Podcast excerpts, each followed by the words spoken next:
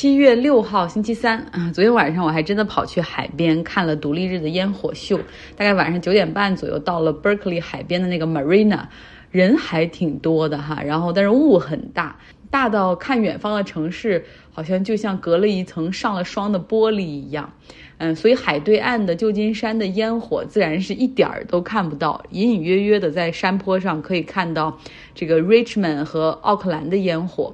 呃，然后倒是呢，聚集在山坡上的人群成了一道亮丽的风景线。我传了我的摄影作品到微信公号张奥同学上，让大家看一看，就知道为什么苹果手机的夜间拍摄模式将漆黑的夜晚拍成了日落的时分。哈，总之有几分美。那今天大新闻呢，是发生在英国政坛，可能压倒骆驼的最后一根稻草出现了。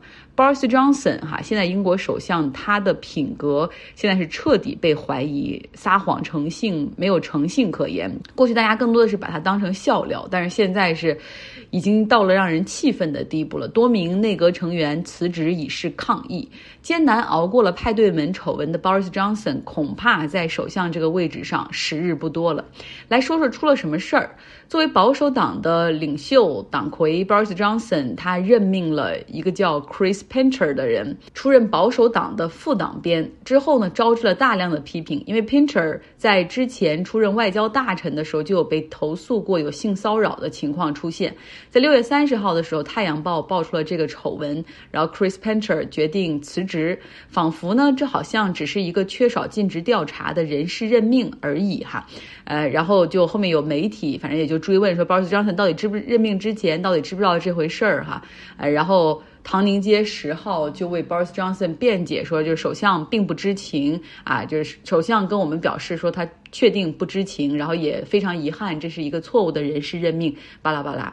但是这事儿就没完，一位前外交部顶级公务员叫 McDonald，他还是一个 Lord 哈，就是一个贵族，他就公开站出来指责 Boris Johnson 在说谎。他说，在二零一九年，当时外交部对 Painter 的性骚扰指控做了详尽的调查，并且直接向 Boris Johnson 进行了当面的陈述。啊，Boris Johnson 知道这个人是劣迹斑斑，但现在依旧选。择任命他，所以大家看到了哈，就有一个反转，就是一开始《太阳报》的报道出来之后，就是所有人都指责 Boris Johnson，但是他和他的这个内阁成员以及接的发言人都一直在维护，就是说啊，完全不知道、不知情。但是之后哈，当这个呃 Lord MacDonald 站出来来说，确定哈，就是以他名誉担保，Boris Johnson 确定知道这个事儿之后，大家都知道 Boris Johnson 说了谎。那他内阁中两个。分量很重的大臣，一个是财政大臣，另外一个是卫生大臣，提交了辞呈，表示对首相很失望，并且都发表了这个辞职信。啊，他们说已经对 Boris Johnson 失去了信心。啊，还说尽管很多情况下都不同意你，但是公开的场合我们都是支持你的，希望保持一个团结性以及英国政坛的稳定性。但是觉得看来看去，真相才是百姓最值得拥有的。那 Boris Johnson 这边急急忙忙地任命了两个新人，填补了内阁的空缺，并且紧急召集 BBC 哈做了一个采访。他承认自己犯了错，然后道歉。然后他就是说，他三年前确实收到过外交部关于 Pincher 的这个性骚扰的投诉，是一个 formal complaint。啊，一个很正式的一个投诉。那后来事情查清楚了，Painter 也道歉了。然后 Boris Johnson 就是说，我以为他会改正，然后每一个人都值得有 second chance。然后但是他没有哈，所以我很就是真是希望时光可以倒回 backward，我没有做这个决定啊，就不会惹这么多麻烦。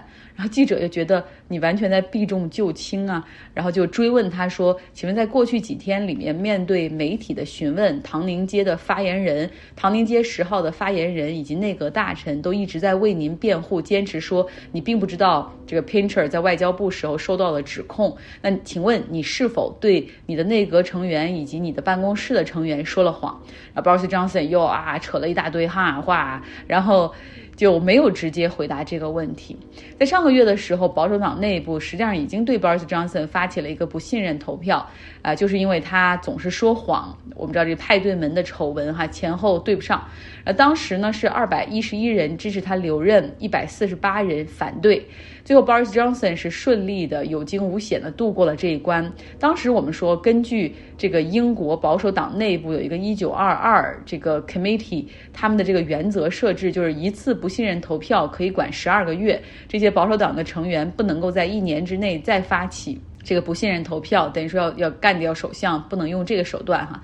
但是呢，实际上这个一九二二 committee 他们也是由保守党的成员最后投票生效的，对吧？所以这些保守党的议员现在考虑到可以通过投票来改变党内的规则，然后再启动对 Boris Johnson 的不信任投票。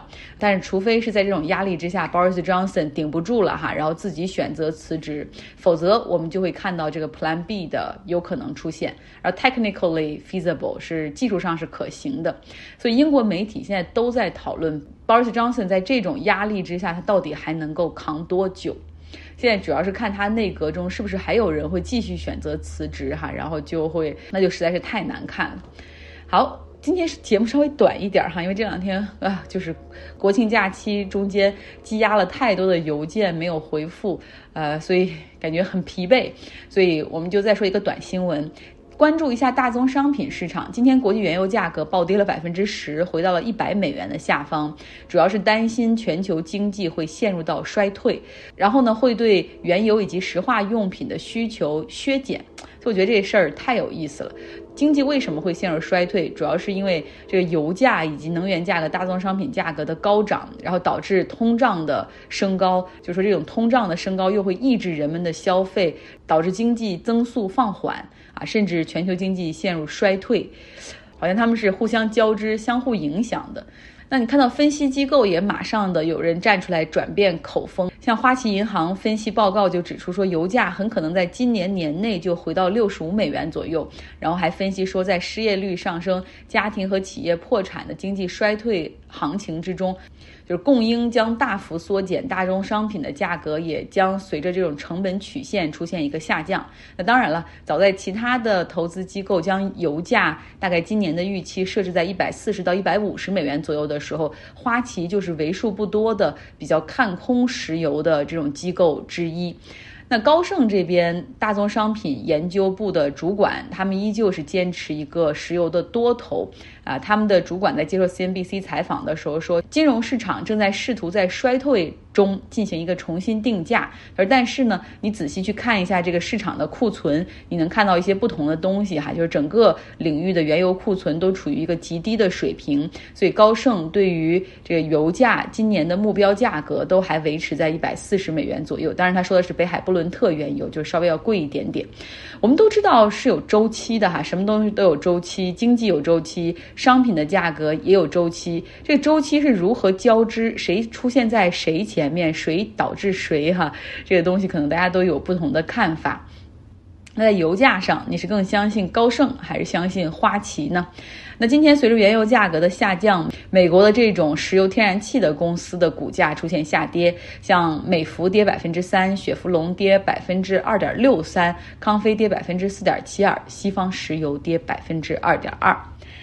然后有时在想，那如果说原油提前在经济进入衰退之前就下跌到位了，那是不是这个经济衰退就不会发生呢？然后这个通胀就一下子止住了，然后经济衰退不会发生，那原油是不是可能在跌到八十美元左右的时候就会稳住，或者再往上弹？啊，搞不清楚哈。我们知道这个多少经济学家都在试图研究周期，然后多少的这个研究机构、量化基金、对冲基金都在研究周期，总是希望说能够跑在这个市场的前头哈，通过周期的形式提前布局。嗯，但是注定这是很难的，因为好像所有的东西都是变量。好了，今天的节目就是这样，希望你有一个愉快的周三。